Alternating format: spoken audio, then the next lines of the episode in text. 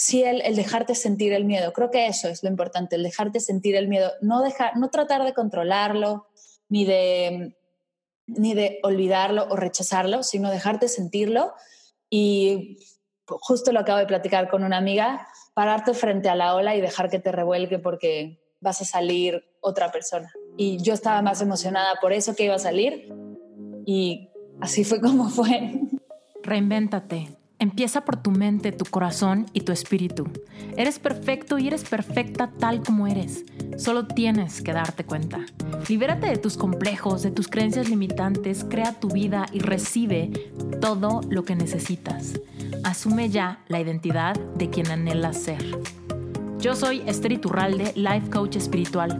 Este es un espacio seguro para que recibas las herramientas, las epifanías y los parteaguas para que de una vez por todas te liberes del deber ser social, cultural o religioso. Mi misión es abrir brecha, hacer las preguntas incómodas para que conectes contigo y con Dios. El resto lo decides tú. Mar del Cerro es guía de meditación y coach de bienestar. Le apasiona la meditación como herramienta para liberar el estrés de nuestras vidas y alcanzar nuestra mejor versión. Ella se dedica a adaptar la meditación a las necesidades de la gente para que se pueda convertir en algo práctico y funcional, para que podamos practicar meditación todos los días con el fin de vivir más presentes, relajados y felices. Ella es health coach, es guía de meditación y es estudiante del Master Remind. Grabar este episodio con Mar fue súper inspirador y provocador para mí. Definitivamente la meditación ha sido parte de mi vida y me ha ayudado muchísimo, he experimentado en carne propia los beneficios. Sin embargo, hay veces que la constancia no es la que yo quisiera. Y este episodio de verdad me hizo sentir unas ganas tremendas de ponerme un poquito más seria con la disciplina de mi práctica desde una perspectiva de de verdad disfrutar el proceso, de de verdad disfrutar ese tiempo conmigo sin ningún juicio. Estoy segura que este episodio te va a provocar a ti también a buscar ese momento de intimidad, esos minutos donde puedas conectar y ver qué pasa. Disfruta este episodio. Pues bueno, Mar, muchas gracias por estar en Reinvéntate. Me siento feliz de tenerte aquí. Soy fan de tu podcast. Todo el tiempo eh, tenía como esta, este gusanito de le voy a escribir, le voy a escribir. ¿Será, ¿Será ya el momento o no será el momento? Pero pues ya, ya estamos aquí. Así que para mí es una manifestación tenerte y verte y todo. Ay, muchas gracias por invitarme, de verdad me encanta, me encanta estar aquí. Oye, Marco, empecemos, empecemos por que nos cuentes qué onda, dónde estás, dónde estás, dónde vives, de dónde eres, un poco para dar contexto a la audiencia y después evidentemente quiero que nos cuentes pelos y señales de tu historia con la meditación. Pero en contexto con tu vida actual. Mi vida actual ha sido muy, bueno, ha, habido muchos movimientos. Ahorita, en este momento, estoy viviendo en Barcelona. Estoy, me vine con mi recién esposo a estudiar una maestría. Me enteré que existe una maestría en meditación que estudia el tema psicológico, el tema de neurociencias, de la meditación, diferentes tradiciones e indaga en diferentes tradiciones meditativas. Y la verdad es que soy bien nerd, soy súper ñoña, me encanta tomar cursos, me encanta estar leyendo y estar buscando, y la meditación es mi pasión. Hace unos años me di cuenta que la meditación era el por qué vine yo al mundo, el compartirla, el hacer la práctica y el, hacerla para todos. Así que dijimos, ¿por qué no? Vámonos a Barcelona a estudiar y a abrir oportunidades, a ver qué pasa. ¿Tu esposo a qué se dedica? Mi esposo es economista y él ahorita está estudiando también un máster en un MBA. Mm, ok, buenísimo. Oye, pero eres mexicana, ¿no? Sí, yo soy mexicana, mis papás están allá, mis hermanos están allá y los extraño mucho, mis amigos están allá, soy 100% mexicana y me encanta México, la verdad es que sí lo extraño mucho. Fue un pequeño break de la ciudad, porque también la Ciudad de México es muy caótica, y es muy estresante, lo cual amo, amo el caos de la Ciudad de México y creo que todos los que viven en la Ciudad de México aprendemos a amarlo, pero decidimos darnos un pequeño break para venirnos a estudiar. Mm, ¿Cuánto tiempo llevas en España? En España llevo nueve meses. Llegamos en septiembre y la maestría dura dos años. Mm, padrísimo. Ok. Bueno, entonces entremos en materia. Tú dices que la meditas, tú te diste cuenta que naciste para meditar. ¿Cómo fue que descubriste esto? Cuéntanos esta historia eh, de amor con la meditación. ¿Cómo, cómo se conocieron? Pues la verdad es que sí, o sea, hace un par de años me di cuenta que lo mío era enseñar meditación, pero la, mi relación, mi primer acercamiento con la meditación viene de mucho más atrás. A mí, en segundo de primaria, eh, cuando tenía ocho años, Miss Rossi, que era la que nos daba, la titular del grupo, la que nos daba historia, geografía, civismo, matemáticas, español y todas las materias que no eran idiomas, por así decirlo, Miss Rossi nos enseñó entre una clase y otra, cada vez que sonaba el timbre ella tenía que pasar de historia a matemáticas, cosa que imagínate hacerlo en un salón de 40 niñas de 8 años, pues el tema de la atención puede ser complicado porque simplemente suena un timbre y tienes que cambiar de clase por completo. Entonces, cada vez que sonaba el timbre, nos decía, pongan su cabeza en la banca, en el escritorio, nos poníamos, ¿no? nos acostábamos sobre la banca y nos hacía un escaneo corporal de dos minutos. Nos ayudaba a relajar el cuerpo, parte por parte, te iba diciendo tus pies, tus piernas, tus rodillas, tu cadera.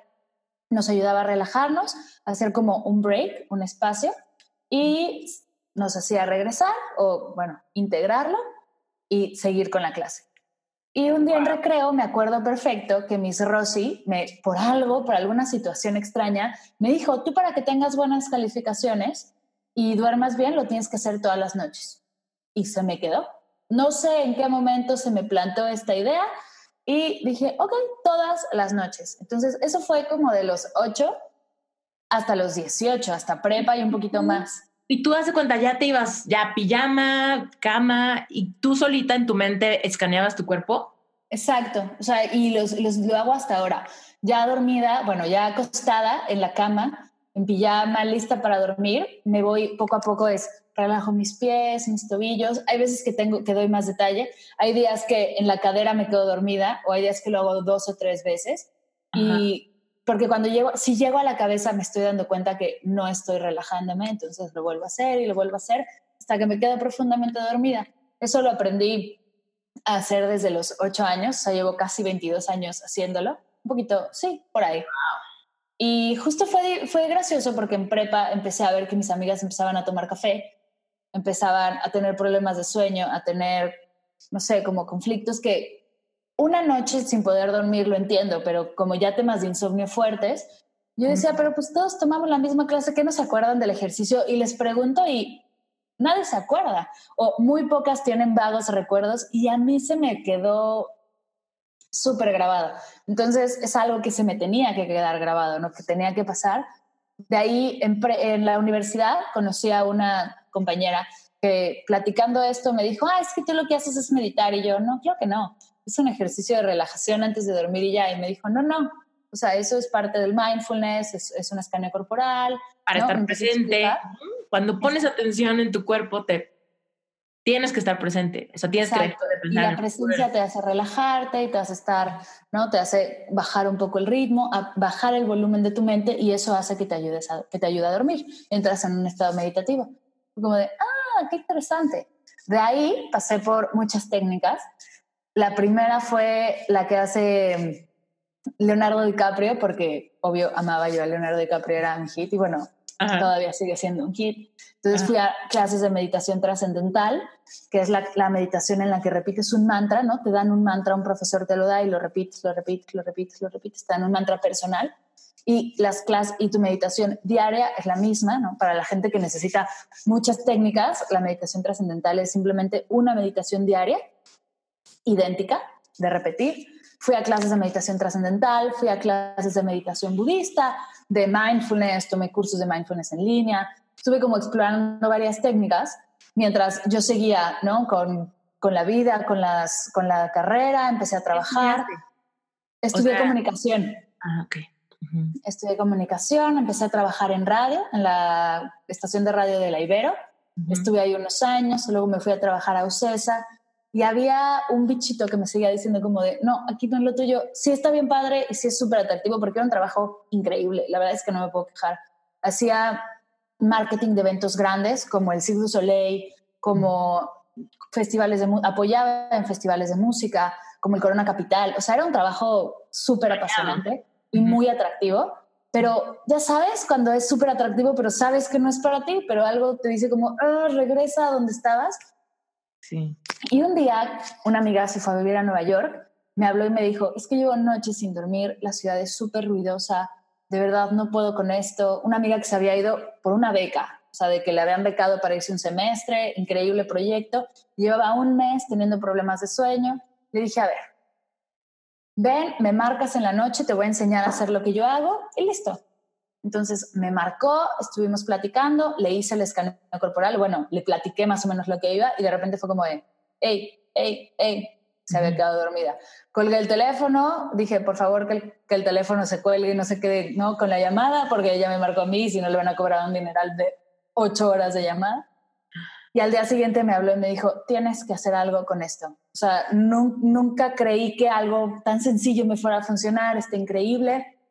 Y ahí fue cuando me cayó el 20 como de, no todo el mundo lo hace. Para mí era algo como lavarme los dientes y enseñar a lavarse los dientes era como, como, ¿por qué? Si todo el mundo lo sabe hacer. No todo el mundo se sabe relajar, todo el mundo se sabe dar un break y no. Me di cuenta que no era real, que no todos dormían bien, que no todos sabían por qué no dormían bien o no sabía, ¿no? Como todo este proceso.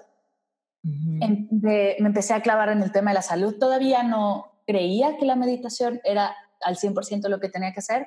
Entonces me certifiqué como health coach en IIM de Nueva York, todavía con el rollo de los smoothies y los batidos y ser más saludable. Muy wellness, ¿no? Muy wellness, exacto. Y de nuevo la clase de, mm, las clases de espiritualidad me jalaban y me jalaban y me jalaban. Y si ves mis redes al principio eran como el smoothie verde, pero simplemente no hacía clic conmigo. O sea, sí me lo tomaba y sí me gustaba y todo bien, pero había algo que no cuadraba, que no funcionaba. Y fue cuando dije, ok, me voy a aventar, me voy a dedicar a la espiritualidad, que es lo que más me gusta, y vamos a ver qué pasa. Me certifiqué como guía de meditación en la Ciudad de México, en un lugar que se llama Casa Samasati, y desde ahí no he podido parar. O sea, es día a día proyecto, o sea, de repente estoy en Instagram Live platicando de algo y digo, ah, esto podría ser un reto y se vuelve así una locura. O estoy ¿no? con el podcast, empecé hace un par de años y ya, ya lo he cambiado varias veces, meditaciones, entrevistas. La verdad es que no puedo parar, ya tengo dos cursos en línea que me encantan. Para mí el tema de la meditación es tan apasionante que me hubiera encantado darme cuenta antes, sin embargo sé que me di cuenta en el momento preciso y así tenía que pasar el proceso. Es la verdad bien lindo, es, es darte cuenta y tengo a, todos en mi cabeza cuando medito que espero que todos encuentren su porqué.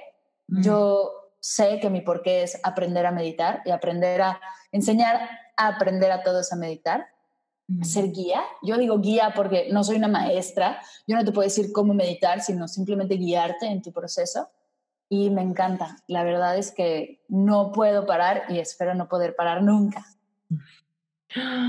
Me encanta. Oye, ahorita que decías, tenías un trabajo muy padre, ¿no?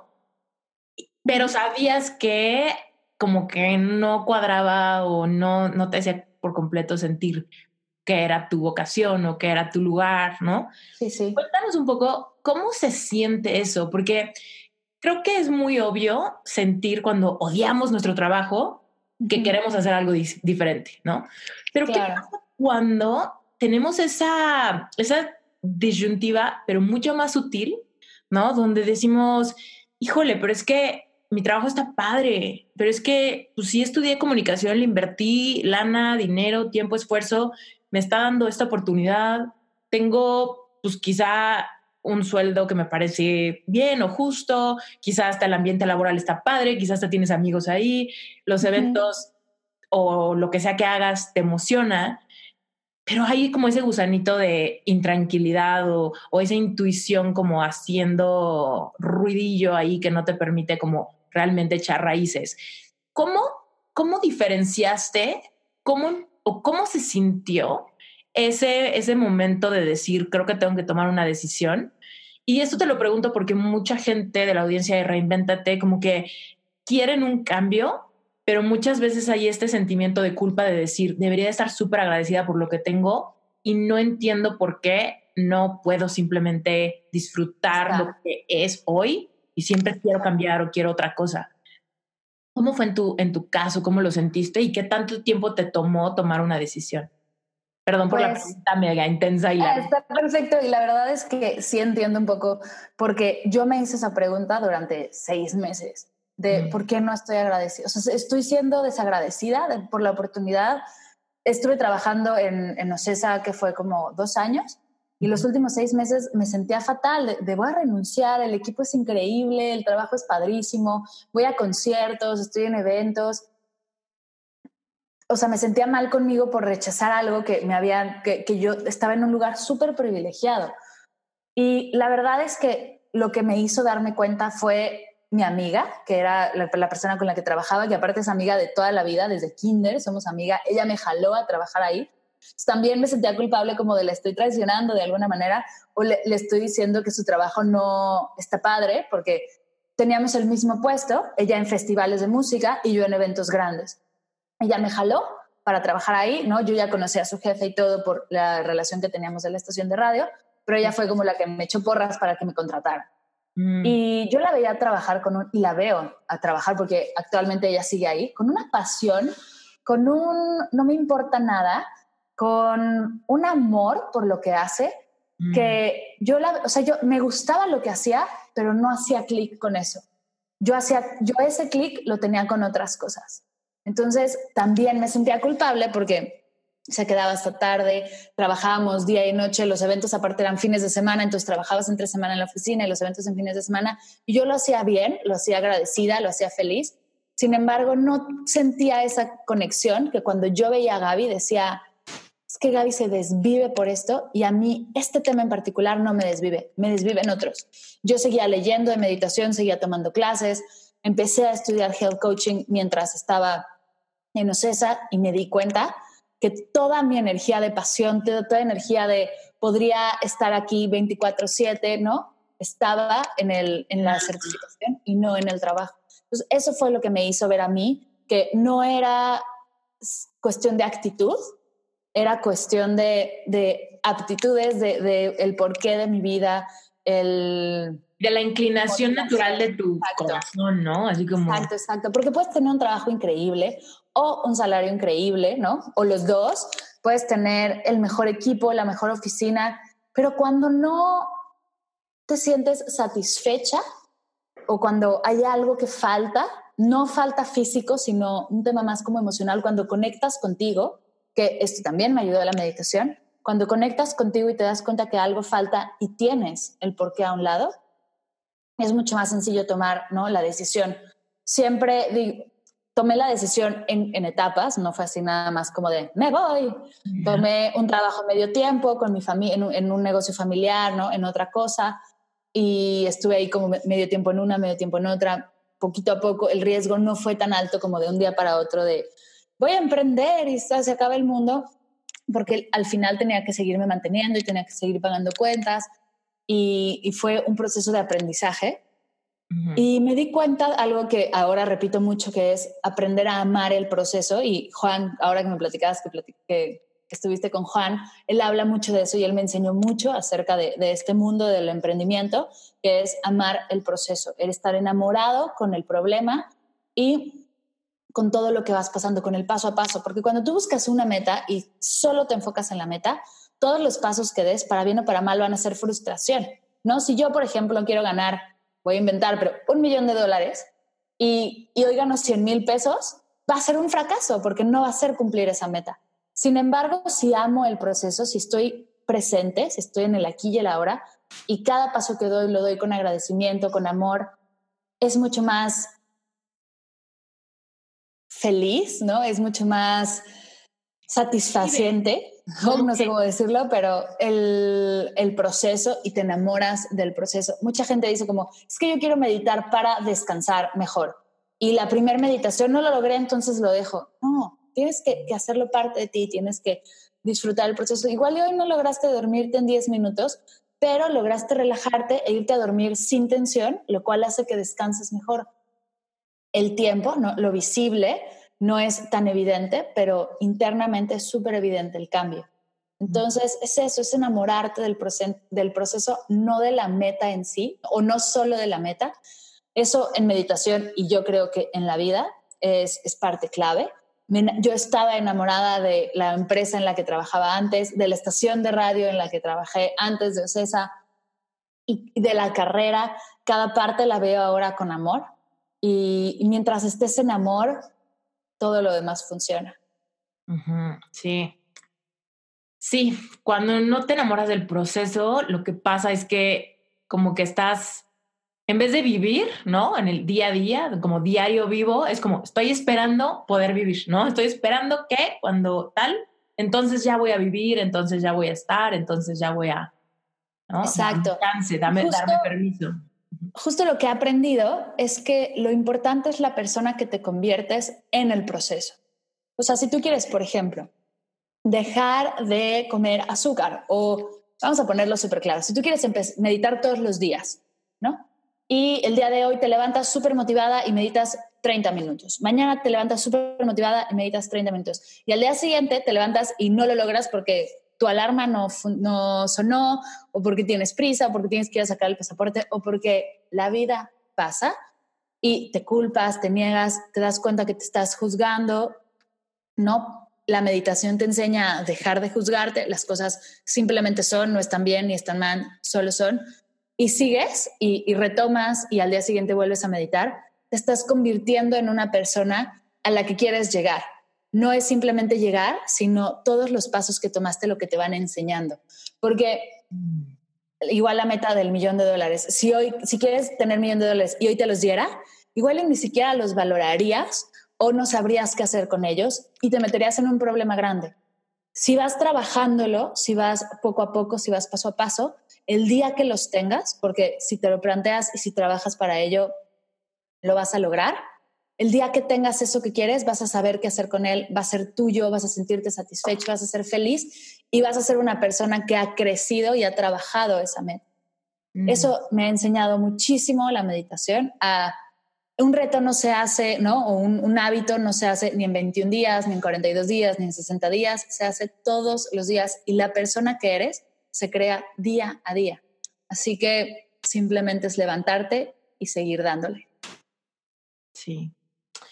Cuando estabas pasando por este momento de transición de sigo estudiando cosas de meditación, pero ahorita estoy como medio tiempo y los gastos y todo eso, ¿tú ya tenías una visión de hacia dónde ibas? O sea, de quizá tener cursos en línea, esas cosas, o estabas un poquito como, como descubriendo cada paso hacia dónde ibas?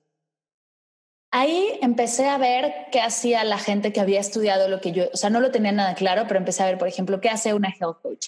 Y vi que daban ¿no? coaching uno a uno. La mayoría de la certificación te, enseña a dar coaching personal y no me, eso no me encantaba. En ese momento no era como, ay, yo quiero dar terapia o quiero dar sesiones uno a uno, como que no era algo que me llamaba la atención. Entonces empecé a buscar coaches que no hacían sesiones uno a uno, que hacían ellas. Y ahí empecé a encontrar a los cursos en línea, empecé a encontrar los podcasts, empecé a encontrar como diferentes opciones.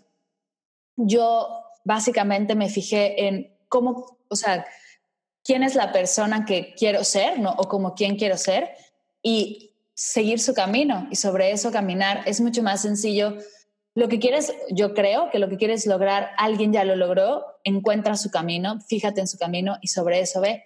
Mi hermano me pasó, Juan me pasó el podcast de Pat Flynn, que en ese momento fue como súper revelador para mí. Y gracias a él conocí a otros, ¿no? Como gurús del emprendimiento que, que me llevaron a conocer muchísimas cosas. Los podcasts me han cambiado la vida por completo.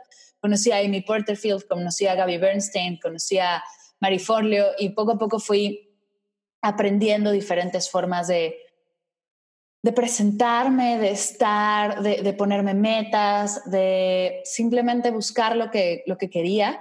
Definitivamente en el momento en el que hice el, no tomé la decisión, no tenía ni idea de qué iba a pasar, lo peor que pudiera pasar es volver a la oficina, que no estaba mal, porque yo no me estaba yendo con una mala energía, ni de mal humor, ni nada, sino me estaba yendo con mucho agradecimiento y eso siempre lo tuve bien presente. Vete agradecida porque igual y regresas, igual y no a esta oficina, pero igual a otra, ¿no? Entonces, es lo que a preguntar, si no, no critiques, ¿no? Si al momento de tomar esa decisión había algún porcentajillo ahí de una emoción de qué tal que me arrepiento. Yo creo que eso siempre lo tenemos y más allá de arrepentirte es, o sea, porque el arrepentirte a mí no me causaba conflicto, me causaba conflicto fracasar y tener que regresar, ¿no? El si me arrepiento, pues puedo volver a tomar camino, pero ¿qué pasa si fracaso? Ese miedo siempre está y, el, y en todo, en realidad, el miedo, me, o sea, me he dado cuenta a lo largo de, de varios fracasos que el miedo existe solo para cuidarnos hay que agradecerle al miedo por estar aquí, hay que tomarlo como herramienta. Y en ese momento lo que hice fue aventarme, ¿no? Tomar el riesgo, platicarlo con mi pareja, tomar el riesgo y ahí decidir, no, bueno, me voy a dar esta cantidad de meses para ver cómo funciona, para ver si le encuentro el hilo y a lo que sigue. Y si no seguimos, no, yo sabía que me iba a ayudar a crecer, yo sabía que me iba a ayudar a encontrar un poco más de mi camino. Igual y mi camino no era cursos en línea, y era otra cosa completamente diferente, pero no podía saberlo hasta que no tomara la certificación, hasta que no le diera chance, ¿no? Por así decirlo. No sabes que no es para ti si no lo has probado, como la comida. Entonces me arriesgué a probar, me, ¿cómo decirlo? Como me previne de todas las maneras, estuve ahorrando para dejar el trabajo tiempo completo e irme a trabajo a medio tiempo, estuve cortando gastos, como que me preparé para que el momento en el que pasara no fuera como de un, dos, tres, estoy en quiebra como tener un colchón de alguna manera, porque pasa mucho. Te, te vas ¿no? a emprender con una cantidad súper justa o lo que tú crees que es una cantidad súper justa y, y por eso luego fracasas porque no tenías esa preparación. Entonces me preparé, lo platiqué, estuve viendo de qué manera lo hacía y me aventé. Tomar, o sea, dejé sentirme, o sea, me dejé sentir el miedo y a pesar de él fue que tomé la decisión y la verdad es que no es fácil, no es bonito, pero son cosas, son decisiones que tomas. No sé si lo volvería a hacer, ya que ahora lo encontré y estoy feliz, me encanta. Si aquí me, si ahorita me dijeran, oye, si tomas una certificación y te dedicas a algo completamente diferente, igual no lo haría porque amo lo que hago, pero sí el, el, dejarte sentir el miedo. Creo que eso es lo importante, el dejarte sentir el miedo. No, dejar, no tratar de controlarlo, ni de, ni de olvidarlo o rechazarlo, sino dejarte sentirlo. Y justo lo acabo de platicar con una amiga, pararte frente a la ola y dejar que te revuelque porque vas a salir otra persona. Y yo estaba más emocionada por eso que iba a salir y así fue como fue. Interrumpo este episodio rapidísimo para preguntarte si ya te llegan mis correos. Regístrate en mi página web y recibe audios exclusivos y cursos gratuitos que doy todo el tiempo. Regístrate en esteriturralde.com. Diagonal Epic Heart si te interesa sanar tu corazón después de una decepción amorosa. Diagonal Epic Self si quieres desarrollar amor propio y manifestar al amor de tu vida. Diagonal Tapping si quieres tomar el curso express para liberar emociones negativas. Y simplemente regístrate en esteriturralde.com para avisarte cuando tenga clases gratuitas, productos nuevos, invitaciones a conferencias y avisarte cada vez que salga un episodio nuevo en Reinventate. Te mando un beso gigantesco y sigamos con el episodio. Mm, me encanta eso. Oye, ahonda más, ahonda y guíanos en cómo es o cuánto, cuánto dura, ¿no? Porque me imagino que la gente está, ok, ok, Mar, me muero de miedo loca. de hacer este cambio en mi vida, ¿no? Me muero de miedo de renunciar y echar la carne al asador, me muero de ganas de, de terminar esta relación, quizá, me muero de ganas de dejar esto que sé que es tóxico en mi vida, no sé, ¿no? De todos tipos de decisiones que pueden imponer y generar esta sensación de miedo. Y muchas veces hay, hay miedo a sentir por la noción de que quizá nunca salga, ¿no? Claro. Por la noción de que quizá esta ola me revuelque y ahí quede, ¿no? O, no tengo la capacidad de visualizarme después de la ola. Entonces, la ola ya no es como una ola, sino es un tsunami, ¿no? Cuéntanos un poco, ¿qué le aconsejarías a alguien que te dice, ok, Mar, entiendo el consejo de déjate sentir el miedo, pero me petrifica ese miedo. O sea, ¿qué hago? Ahora lo que he aprendido, porque en ese momento no lo tenía, pero una herramienta que me ha ayudado a mí ahora a lograr mis metas es hacerlo de atrás para adelante, ¿no? El, no sé cómo, el término específico, cómo se llama, pero agarra un papel y pone una línea del tiempo y di cuál es la meta, ¿no? ¿Dónde estás tú y cuál es la meta?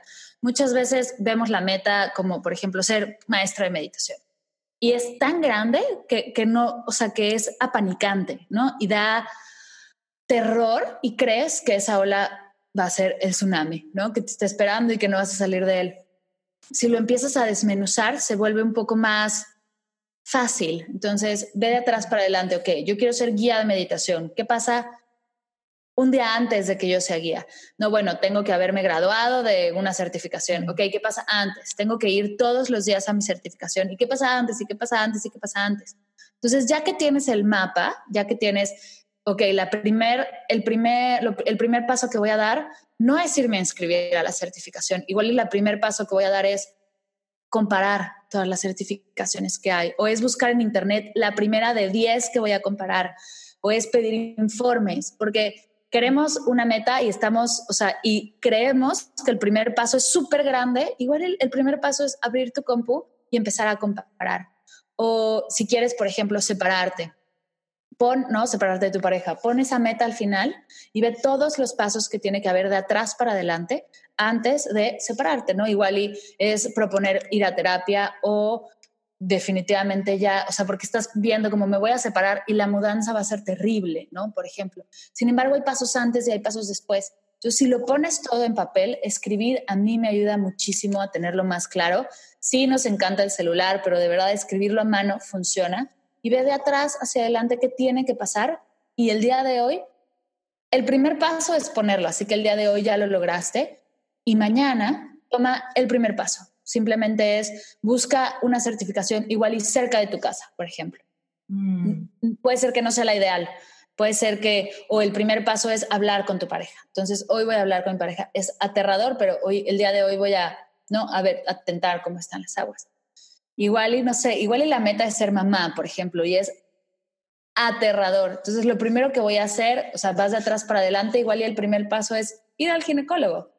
Y e ir al ginecólogo no causa tanto terror como llegar a tu casa con un bebé en brazos. sí, sí, sí. Entonces es ir paso a paso, es ir poco a poco y así la ola se vuelven vasos de agua que te puedes ir tomando. Mm. Me encanta, sí.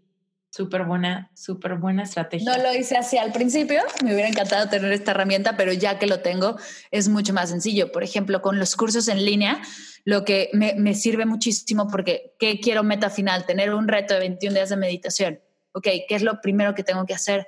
Igual y comparar, ¿no? Buscar qué otros retos hay o ver qué me gustaría enseñar, pero no mañana tengo ya el reto hecho porque es un montonal de trabajo separo mis semanas. Entonces, una semana es de investigación, una semana es de escribir, otra de grabar, pero no planteo durante una semana completa grabar, editar, tenerlo listo, subir los artes. No, ve paso a paso, ve poco a poco. Y cuando tienes esta escalera, llegar hasta arriba es mucho más sencillo que simplemente tratar de dar el brinco.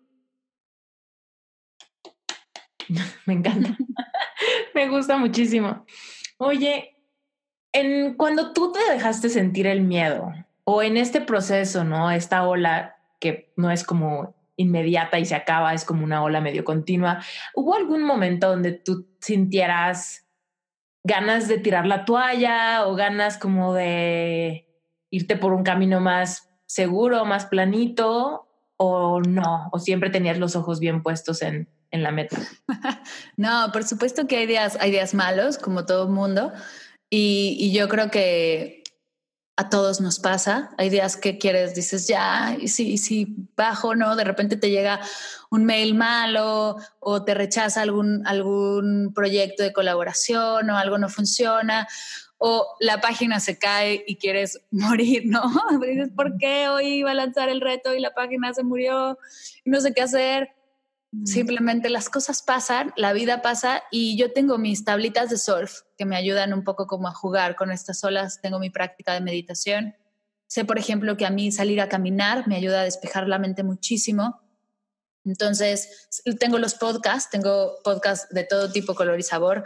Tengo podcasts que me ayudan mucho en el tema de marketing, pero también tengo otros que son historias, ¿no? Y escuchar podcast novela también me ayudan mucho como a relajarme tengo podcast de que escucho a otros emprendedores, ¿no? Ver su camino y digo como que no estoy sola. Tengo otra tablita de surf que es mi mastermind, que somos mujeres que tenemos emprendimientos digitales y nos gusta juntarnos una vez al mes y platicar y no contarnos nuestros problemas. Tengo mis tablitas y yo eso es algo que les, les recomiendo muchísimo, tener tus grupos de como de apoyo. No tiene que ser siempre como grupo de apoyo de personas, sino igual y tu práctica de meditación es una tabla para conectar tu ejercicio. Si te gusta cocinar, por ejemplo, la cocina es una práctica súper meditativa donde te puedes clavar y puedes un poco desconectarte ¿no? de lo que está pasando. Mm. Tener tus tablas de surf para jugar en las olas. Y sí, de repente nos va a tocar revolcón, de repente nos va a tocar ¿no? Que te llenes la, que se te meta el agua con sal por la nariz y es horrible, pero pasa y es seguirle dando. Hay veces que hay que cambiar el rumbo, hay veces que simplemente hay que seguir en el mismo rumbo. No lo vas a saber hasta que no te avientes, hasta que no venga la ola y estés ahí presente. Y es eso, mientras estés presente y estés, ¿no? Con una intención clara, yo creo que es lo más, o sea, es paso a paso.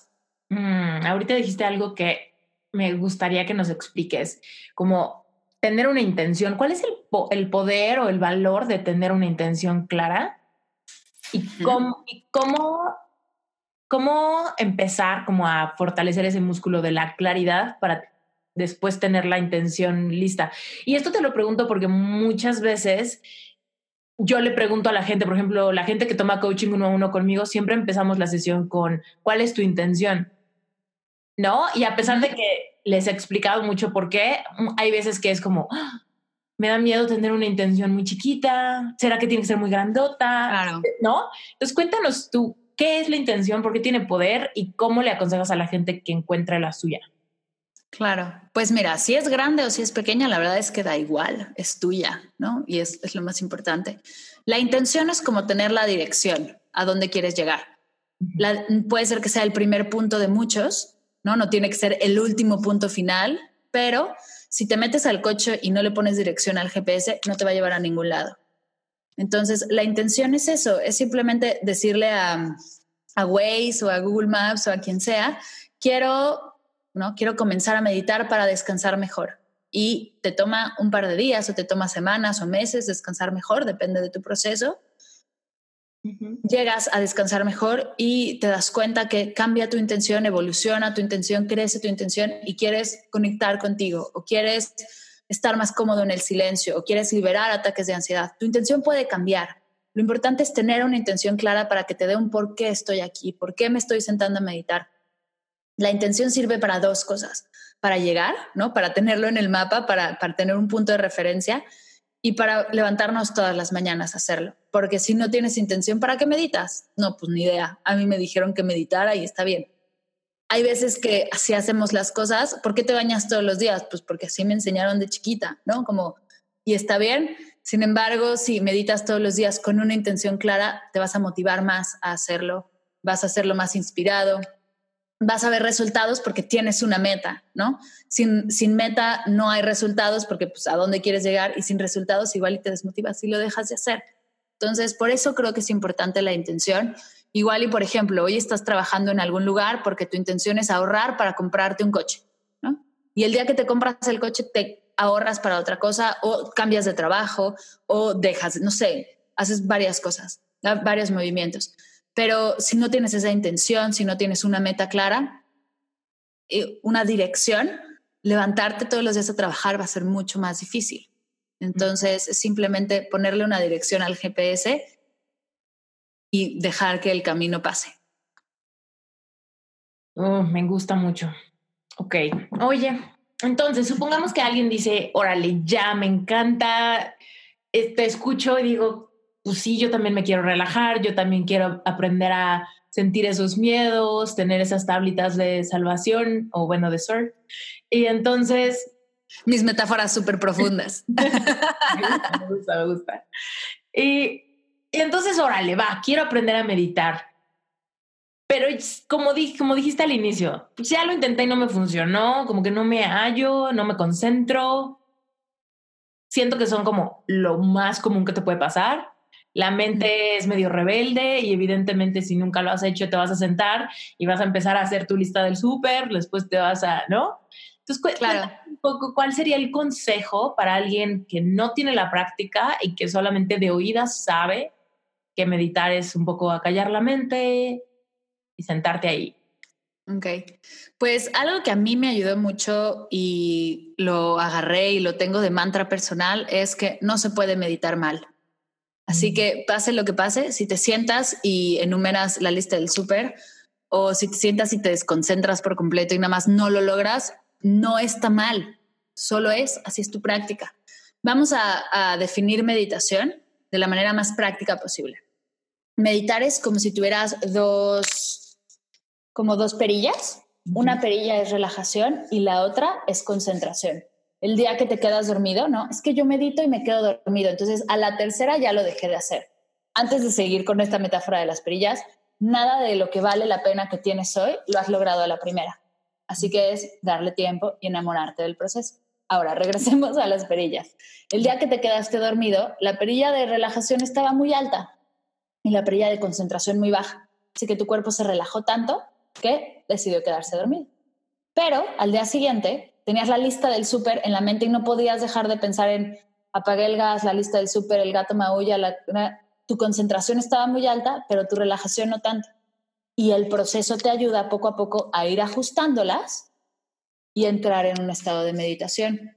Tanto el día que llegues así a tu mejor meditación, al día siguiente vas a tener la peor. Es un ciclo y son es simplemente regresar a tu respiración, es simplemente aprender a bajar el volumen de los pensamientos no es poner tu mente en blanco, porque eso no existe. Es un poco aprender a aceptar, viene un pensamiento, me quedo en silencio, viene otro pensamiento, me quedo en silencio. Hay muchas formas de hacerlo. Por ejemplo, meditaciones para más concentración, para, ajustar la pérdida de la concentración, están los mantras, está la meditación del prana, la meditación es para ajustar más la pérdida de la relajación, hay relajaciones profundas, hay sesiones de, por ejemplo, meditación zen, que simplemente es en silencio. ¿Cuáles son cada una de estas? ¿Qué es esto del prana y así? Prana es la energía, son las, las meditaciones que se enfocan en la respiración. Entonces, por ejemplo, estás en tu respiración y te enfocas en la, la respiración tiene cuatro etapas. Entonces, hay diferentes ¿no? ejercicios de respiración, pero uno es que igualas las cuatro etapas de la respiración, la meditación cuadrada o samabriti se llama. Inhalas en, por ejemplo, seis tiempos, retienes en seis tiempos, exhalas en seis tiempos y retienes sin aire en seis tiempos. Eso estás contando, lo cual te mantiene concentrado y estás respirando, estás ejercitando tu energía, la energía que entra y sale de tu cuerpo. Otra respiración de otra meditación de prana que o prana o respiración es, por ejemplo, concentrarte en la retención y en la retención sin aire y dejar que la inhalación y la exhalación simplemente pase, concentrarte como estoy reteniendo con aire y esperar hasta que ya no puedas más e y exhalar. Estoy reteniendo sin aire, ya no puedo más e inhalo. De todas estas meditaciones hay muchísimos ejemplos. Prana también, por ejemplo, tiene la que vas liberando los canales de, mm, no, tus dos canales de respiración, tu nariz derecha y tu nariz izquierda, bueno, no nariz, tu orificio de la nariz, tu fosa nasal derecha y tu fosa nasal izquierda, los vas tapando mientras respiras, ¿no? Para limpiar los canales de energía. Eso es el prana y ayuda mucho con la concentración y también energéticamente ayuda mucho. En los mantras son los, los cantos, que se pueden decir, hay muchos tipos de mantras, mantras religiosos, mantras no religiosos, mantras personales, afirmaciones ¿no? positivas que puedes hacer y puedes estar repitiendo y el estar repitiendo algo en voz alta, no puedes estar pensando en otra cosa, porque si yo estoy repitiendo, no sé, la paz comienza conmigo, la paz comienza... ¿En qué otro momento, en qué momento ¿Es en voz alta o es como, como en tu mente? Hay tres, tres formas de repetir un mantra y a mí me gusta cuando las combinas, las tres. La primera es en voz alta, la segunda es en voz baja y la tercera es en silencio. Una sesión completa de mantra, se podría decir que haces las tres etapas, ya te lo quedas tú solito, puedes hacerlo con algún mudra o con algún movimiento de manos en específico y poco a poco te vas quedando, ¿no? Lo haces en tu mente y al final silencio, siempre. Y a mí me gusta que cada, o sea, bueno, porque la idea es llevarte hacia el silencio, es que cada sesión de meditación termine en un minuto, en el tiempo que necesites de silencio. Mm, está padrísimo. Oye, por ejemplo, las sesiones de, de, relajación, el escaneo corporal, yo siempre empiezo todos los cursos, todas las clases con un escaneo corporal, porque es como yo comencé mi proceso, que es justo relajarte, hay, por ejemplo, sesiones de Seitai, que es el movimiento natural del cuerpo, ¿no? ¿Qué pasa si le quitas las riendas al cerebro y dejas que tu cuerpo se mueva por la felicidad de moverse? Entonces el cuerpo todo relajado poco a poco se empieza a mover. Es simplemente aprender a, a que no tienes que estar todo el tiempo en tensión. Hay sesiones, por ejemplo, de sofrología que te enseñan a tensar, tensar, tensar, tensar y luego soltar estiramientos. El yoga tiene varias, ah, varias asanas de oposiciones de estiramiento, contención y relajación. Entonces hay diferentes tradiciones, diferentes métodos que puedes ir involucrando en tu práctica para poder lograr ajustar estas perillas y terminar en silencio, cómodo, amigable, sin angustia, sin ansiedad, porque luego el silencio luego, luego puede causar ansiedad y es simplemente ir poco a poco, ir aprendiendo, ir practicando. Si quieres tener cuadritos, tendrás que empezar por hacer 10 abdominales al día. Entonces, si quieres aprender a meditar, tendrás que empezar por una sesión el día de hoy y poco a poco. ¿Cuál podría ser como la primer sesión que alguien diga, órale, va, me voy a aventar 10 minutos hoy? ¿Qué sería lo más sencillo? Como, ok, me enfoco en mi respiración, o me, me, hago una afirmación o me busco una meditación guiada? ¿Qué, qué, cuál sería como lo más... Para empezar, las, para empezar las meditaciones guiadas, yo las recomiendo porque no estás preguntándote si lo estoy haciendo bien o lo estoy haciendo mal, simplemente te dejas guiar. Que dejarte guiar también es un proceso, porque hay veces que lo estará diciendo bien, ay, ya se equivocó. Igual y está sonando mucho o hace mucho, ¿no? Con la, como sonidos con la boca. Entonces estás criticando al guía pero bueno, son procesos y son, son hay días que tienes así y hay días que estás súper conectado con el guía y eres súper feliz. Yo siempre empiezo todos los procesos con un escaneo corporal, porque así empecé yo de bebé y es algo que a mí me gusta como honrar mi comienzo. Merece un, una mención en este podcast. Rosy, ¿verdad? Sí, Miss Rosy. Créeme que la, la, he buscado y he visto, pero quién sabe qué fue de Miss Rosy, pero estoy eternamente agradecida. Le mandamos saludos a Miss Rosy. Saludos a Miss Rosy. siento que va a aparecer algún día como de yo soy Miss Rosy y me va a dar mucha alegría. Pero, por ejemplo, la primera sesión de Medita Podcast es un escaneo corporal. O sea, siempre empiezo con un escaneo corporal. Sin embargo, no es tu proceso. Tú puedes empezar con otra sesión o con otro tipo de meditación, lo que más te guste. A mí me gustan las meditaciones guiadas para empezar y también para no empezar. Pero o sea, ya para los muy avanzados, regresar al, guía, ¿no? Bajar un poco el volumen de tu ego y regresar a ser guiado ayuda. Ya si eres muy avanzado, sabes que el ego te la puede jugar un poco chueco, entonces dejarte guiar funciona.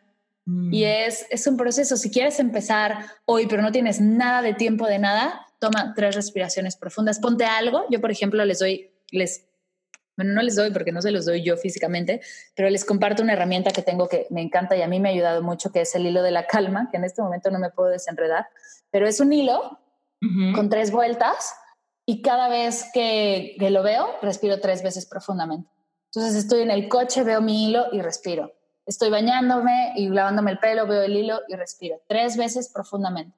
Mm. Y es como empiezas, es una forma de, regresar tu energía, de estar presente, de estar en el aquí y el ahora sin tener que sacrificar, y digo sacrificar entre comillas, tu tiempo sentándote 10 minutos.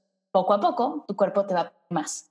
Y justo si tienes el tema de que no tienes tiempo para meditar, les tengo una buena noticia. No vas a tener tiempo hasta que no medites, porque meditar es una fábrica de tiempo en el que empiezas a estar tan presente en las cosas que haces las cosas solo una vez. Entonces redactas el correo enfocada y rápido en vez de tardarte una hora en redactar un correo o terminas la presentación en vez de en dos horas, en una, o no tienes que regresar a tu casa por las por el lunch que olvidaste. Entonces, cuando haces las cosas presente, cuando haces las cosas en estado de meditación, haces las cosas una sola vez y te empieza a sobrar tiempo, porque las dos horas que antes tomabas para, no sé, para completar tus llamadas del día de la chamba, las haces en 45 minutos, entonces tienes 15 minutos libres, ¿no? De una hora 45 tienes 15 libres. ¿Y qué hago con esos 15? No sé, igual y quieres meditar o igual y quieres salir a pasear o hacer ejercicio o convivir con tus hijos. No sé, la verdad es que cada quien hace con su tiempo libre lo que quiera, pero la meditación es la única forma y es la única herramienta en, en mi experiencia que te regala tiempo libre. Entonces, si el tema es no tengo tiempo para meditar, la respuesta es un poco no vas a tener tiempo hasta que no medites. Y si creo que algo queremos es tiempo, es nuestra herramienta más valiosa, y la meditación te la va a dar sí o sí. La meditación te va a ayudar a estar más presente en el tiempo que tienes, lo cual es un regalo, porque podemos estar en todo y estar en nada, ¿no? Que nos pasa de, ay, si me pasó volando, eso no va a pasar con la meditación. Cuando meditas y haces, por ejemplo, un ejercicio de mindfulness lavando los platos, te vas a pasar tan bien en el presente, lo vas a disfrutar tanto, que vas a decir, quiero lavar los platos sin ningún problema, no, no te va a costar, no te vas a quejar, no, no, ese, ese tiempo lo vas a disfrutar y vas a estar ahí. Entonces, ¿Cómo lo no me acuerdo cuál era la pregunta, pero... No, ya me encantó. Cuéntanos cómo, hacer una actividad monótona o cotidiana o hasta como medio de hueva, cómo volverla a una actividad de mindfulness. Ok, vamos a poner el ejemplo de lavar los platos porque creo que es algo que la mayoría odiamos y es una de, los, una de las sesiones de mi curso de mindfulness que yo tenía más miedo porque pensé que me iban a querer matar, ¿no? ¿Cómo empiezas? Empiezas, como siempre, respirando. Te planteas enfrente del, del lavabo o del lavatrastes, ¿no? Con todo lo que hay que hacer. Respiras. Estando presente, prendes el, ¿no? Pones el agua, checas la temperatura. Muchas veces nos dañamos las manos porque ni siquiera nos dimos cuenta que el agua estaba muy fría o muy caliente, ¿no? Hasta que no te quemaste, no, no cambiaste la temperatura. Entonces observas que la temperatura esté bien, hueles el, el jabón. Muchas veces los jabones ahora de platos tienen olores increíbles y ni nos damos cuenta. No igual tienes un jabón mágico, ¿no? Sientes la textura del jabón en tus manos, lavas el plato en conciencia, agradeces lo que estás haciendo. La práctica de gratitud a mí me ha cambiado la vida también. Mm. Pero es eso, es estar presente, es disfrutar con todos tus sentidos. El mindfulness tiene eso, es abrir tus sentidos a la experiencia y de verdad eliminas la queja, eliminas la culpa, eliminas esto como de otra vez yo siempre tengo que lavar los platos. Ese diálogo mental que nos hacemos una y otra vez, te haces consciente de él, le das las gracias y regresas a, a la aquí y a la hora, a respirar, a, estar presente, a disfrutar. Igual y tu sesión de meditación diaria puede ser eso, puede ser lavar los platos en la noche o en la mañana o a la hora que te toque lavar los platos y ya meditaste igual y hasta liberas un pendiente más, disfrutaste la, tarea que tenías que hacer, lavar los platos, tender la cama, eh, bañarte, ¿no? Puedes hacer lo que sea en atención plena y es estar ahí, es trabajar tu concentración, trabajar el regreso al momento presente. Me estoy quejando, regreso al momento presente. Eh, la lista del súper, regreso al momento presente. El Dalai Lama dice que la meditación es regresar. Si él, regresa, si él se va y tiene que regresar, ¿tú por qué tendrías que hacerlo perfectamente? ¿No? Cuando él se dedica a esto. Entonces es simplemente ir y regresar, es ese vaivén de ir y regresar. Hay un momento en el que el, el tiempo se alarga, es un silencio tan rico y tan profundo, regresa a otro pensamiento y vuelves al silencio. Es disfrutar este vaivén. Wow, está padrísimo. Oye, ¿qué opinas de esta de este, esta frase que la he escuchado muchas veces, no sé, no sé de quién es, perdón, o de quién la escuché primero, pero esto de si no tienes 10 minutos para meditar, medita 30. Ya, sí, es, es, es un, bueno, hay una historia de un gurú, ¿no? Que le dice un alumno de, ¿en cuánto tiempo me ilumino? En un año. ¿Un año? Bueno, dos. Dos años me habías dicho que uno. No, tú tres. Es un poco, es un poco el que siempre tenemos prisa, el que nunca tenemos tiempo, es un poco como hacerte ver eso. Y yo creo que la meditación se tiene que adaptar a ti para hacerle un hábito, no tú a la meditación. Entonces, si solo tienes cinco minutos, encuentra, ¿no? Una meditación que dure cinco minutos. Si quieres diez, si quieres quince. La verdad es que la meditación es muy sneaky y poco a poco te va a pedir más. Tu cuerpo se va, se va a adaptar. Al principio tu mente se revela y no quiero, no quiero, no quiero, como niño chiquito y poco a poco lo logra y le gusta, entonces te va a ir pidiendo más. Yo lo que les propongo es juega un poco con ella, ¿no? Juega, no eres tu mente, juega un poco con ese proceso y dale tres minutos hoy, mañana cinco, igual y regresas a tres, poco a poco. Es como el ejercicio, ¿no? No tienes que irte de full a una clase, una clase de CrossFit de dos horas. Hay gente que lo hace y le funciona y está bien.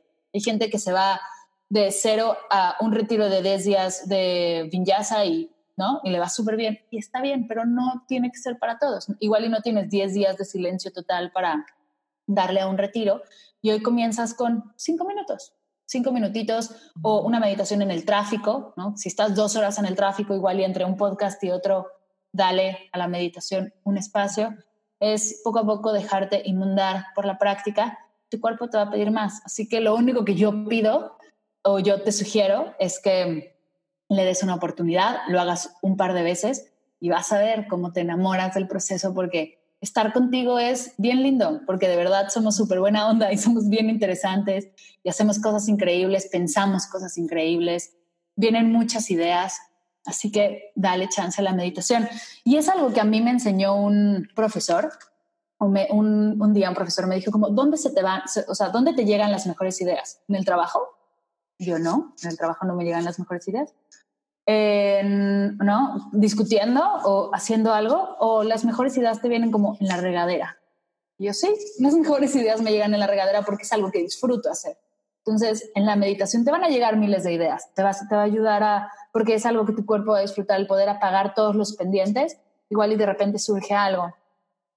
Te va a ayudar a, si lo quieres ver del lado Godín y del lado de productividad, y te va a ayudar a ser más productivo, más creativo, la gente del trabajo te va a decir, oye, ¿cómo que has cambiado? ¿Qué ha pasado? Como que te veo más tranquilo, como que te salen mejores ideas o de repente llegas con cosas increíbles. dices, ah, como que te vas a empezar a picar y vas a decir, por aquí va la onda, lo vas a empezar a compartir. La gente de tu alrededor va a reaccionar a tu energía más alta y va también a empezar a vibrar más alto, vas a empezar a sentir mejor y vas a acabar meditando más tiempo.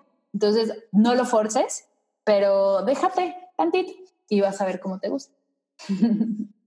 wow, me encanta. Oye, hace ratito dijiste que la práctica de la gratitud también te ha cambiado la vida. Cuéntanos un poco de eso y, y te lo pregunto porque hay mucha gente que como que está acostumbrada a decir, ay, sí, gracias a Dios o gracias por la comida o, o estoy agradecida, pero en realidad no es una gratitud profunda, como que se queda en una capa superior de la cebolla, de buenos modales, ¿no? Pero no, no hemos como entendido esa sutileza de cuando la gratitud ya realmente te llega y realmente puede modificar esta sensación, ¿no? Claro. Y la verdad es que de repente no creemos que tenemos cosas que agradecer y eso es bien intenso justo yo me di cuenta de esto, de que gracias por la comida, gracias por el café, gracias, y agradecemos siempre lo mismo, entonces se hace repetitivo, nos aburre, es súper superficial, entonces no le encontramos, no, no vemos el, el, el, cambio, ¿no? Que da la gratitud profunda, entonces lo dejamos ir.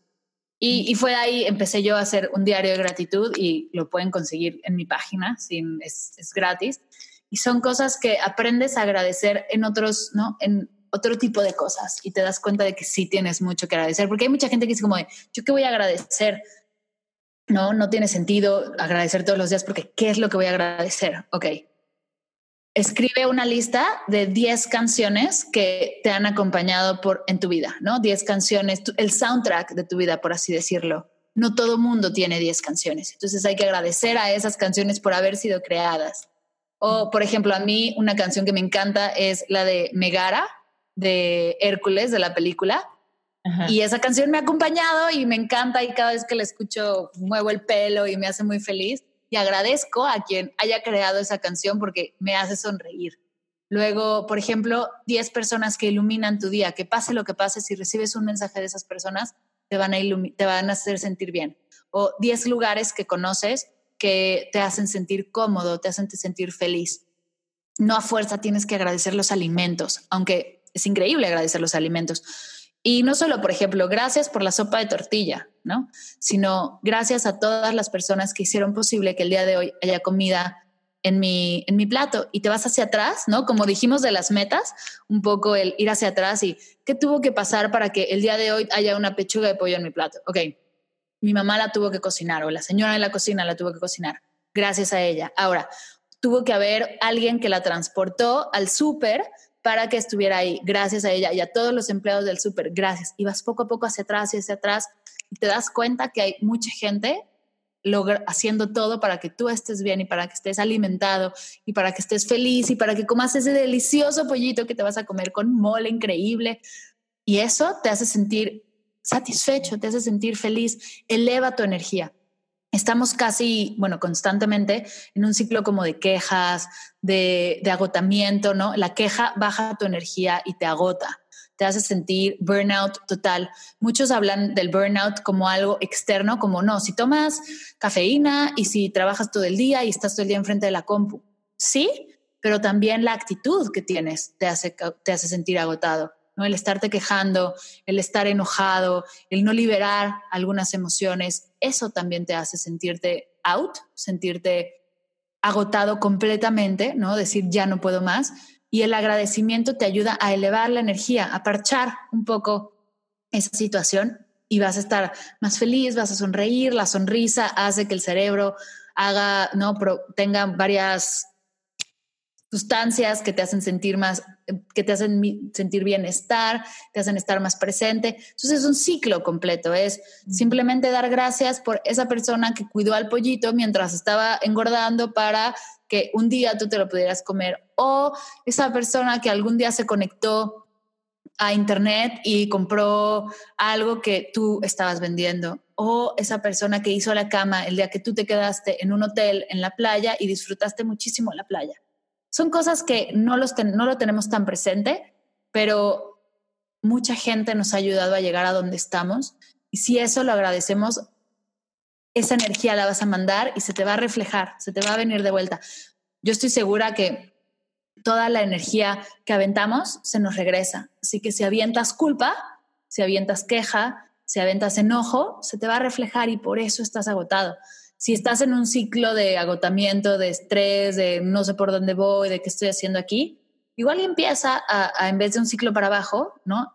Empezar a elevar esa energía con la meditación, con la práctica de gratitud, con el ejercicio, con la comida, igual verdurizando un poco tus comidas, empiezas a elevar tu energía y te empiezas a sentir mejor y ahí es donde puedes tomar el cambio, ahí es donde puedes arriesgarte a, a dejar la chamba o a um, emprender o, a casarte, ¿no? A tomar una decisión fuerte en la vida.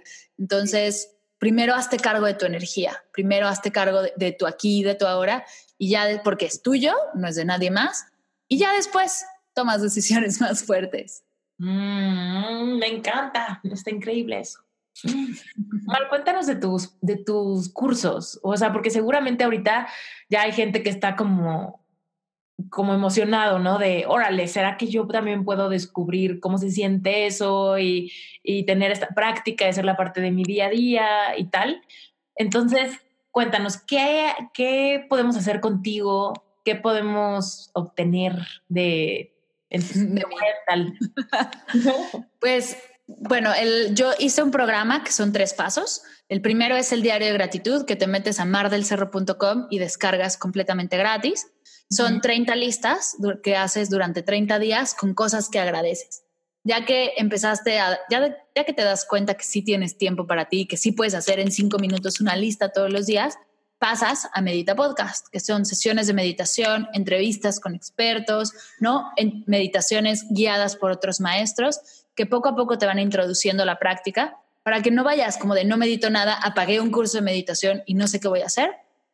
Poco a poco la Medita Podcast te va introduciendo a esta práctica y ya cuando estés listo para profundizar, para hacerle un hábito, para entrarle un poco más a toda esta onda de la meditación y de verdad comprometerte con tu energía y con lo que quieres ser, ¿no? Con tu mejor versión. Tengo ahorita dos cursos, que es el reto de 21 días de meditación, sale tres veces al año y la idea es llevar la meditación de una práctica normal a una práctica constante, hacerlo un hábito, meditar todos los días y sentir de verdad los, los profundos beneficios de meditar diariamente. Y el otro curso es abierto, es un curso de mindfulness, donde por 10 días te llevo en varias meditaciones y varias actividades de atención plena, donde puedes empezar a experimentar la atención plena en tu día a día. Son sesiones súper sencillas, no necesitas nada más más que una computadora y una conexión a Internet. Es, por ejemplo, un baño en conciencia plena, es aprender a dejar la energía de la oficina en la oficina y hacer un ritual para que cuando llegues a tu casa te sientas presente y puedas convivir con la gente que quieres y no traer todas las quejas y todo el estrés de la oficina a la casa. Es aprender a, destensarte antes de dormir para descansar. Son diferentes como actividades de meditación y de atención que te van a ayudar a simplemente estar un poco más presente y más feliz. Son esos los dos cursos, el, el reto de 21 días de meditación y el curso de mindfulness. Me encanta. Todas las, todas las ligas van a estar en las notas del episodio para quienes están escuchando y quizá están en movimiento. Eh, voy a poner las ligas de mar, ¿no? Para que encuentren esto. Y, y sí, o sea, si podemos cerrar en una nota, es como perderle el miedo a darnos la oportunidad de ver qué se siente, ¿no? De uno, a ver, órale, va, 10 minutos, me voy a sentar y a ver si se siente incómodo, si siento resistencia, si siento rico, pues me voy a dar cuenta, ¿no?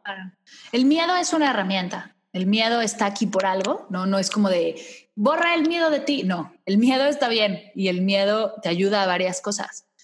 En el tema de meditación hay que darle gracias al miedo por estar ahí, pero de aquí en adelante tú puedes solo. Hay que tomar las riendas y darse chance de experimentar.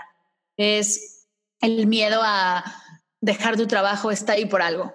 El miedo a, ¿no? a hacer, tomar decisiones fuertes está ahí por algo. Hay que agradecerlo, hay que sentirlo y hay que decirle, el día de hoy puedo solo, gracias por acompañarme, pero el día de hoy puedo solo y tomar la decisión, tomar, hacer, dar el primer paso y hacer lo que tengas que hacer para convertirte en tu mejor versión. Mm, sí, Mar, muchas gracias por todo lo que nos has contado. Gracias por este episodio tan, tan provocador, porque siento que es sutil, pero es una provocación como muy emocional empezar como a hacer esto en la intimidad, porque todo esto, para quienes lo escuchan, esto es íntimo, o sea, nadie tiene que saber, o sea, puedes, puedes así cuando te metes al baño a lavarte los dientes y quizá afuera está tu esposa o tu esposo o tu mamá o tu roomie o lo que sea. Es como, así como te lavaste los dientes y lo que sea que estés haciendo en el baño, siéntate, casi casi ocupa la taza del baño como silla y cierra los ojos por 5, 10 minutos, lo que te animes y, y ve qué se siente estar contigo. Exacto. Simplemente ponte audífonos y escúchalo, ¿no? no la primera sesión no tienes que estar meditando, puedes solo escucharlo y ver, ¿no? ¿Qué es? escucharla por completo para que no al rato no haya sorpresas. Mientras te lavas los dientes, puedes también ponerte audífonos y meditar, nadie se tiene que enterar. Puedes también involucrar a toda la familia y hacerlo un juego. Puedes hacerlo o irte a algún lugar porque hay también espacios físicos donde puedes, ¿no? Grupos de, de apoyo, grupos de meditación, donde puedes hacerlo como clases de yoga y clases de meditación.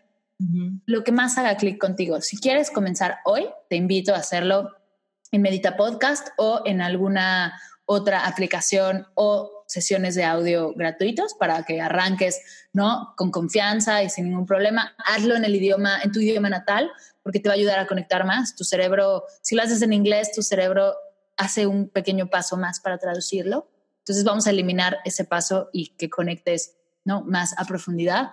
Pero hay muchas opciones. La verdad es que hay opciones miles para meditar. Si quieres hacerlo conmigo, bienvenida. Si quieres hacerlo con alguien más, está increíble. La idea es que medites y poco a poco ir experimentando, ir aprendiendo. Te va a encantar. Buenísimo. Oye, Mar, recomiéndanos un libro, porque la audiencia de Reinventate es muy lectora. Entonces, algún libro que hable del tema, quizá de mindfulness, quizá, quizá de estar presente. A mí, la verdad, un libro que me encanta, que es súper... Yo tengo algo con hacer las cosas prácticas.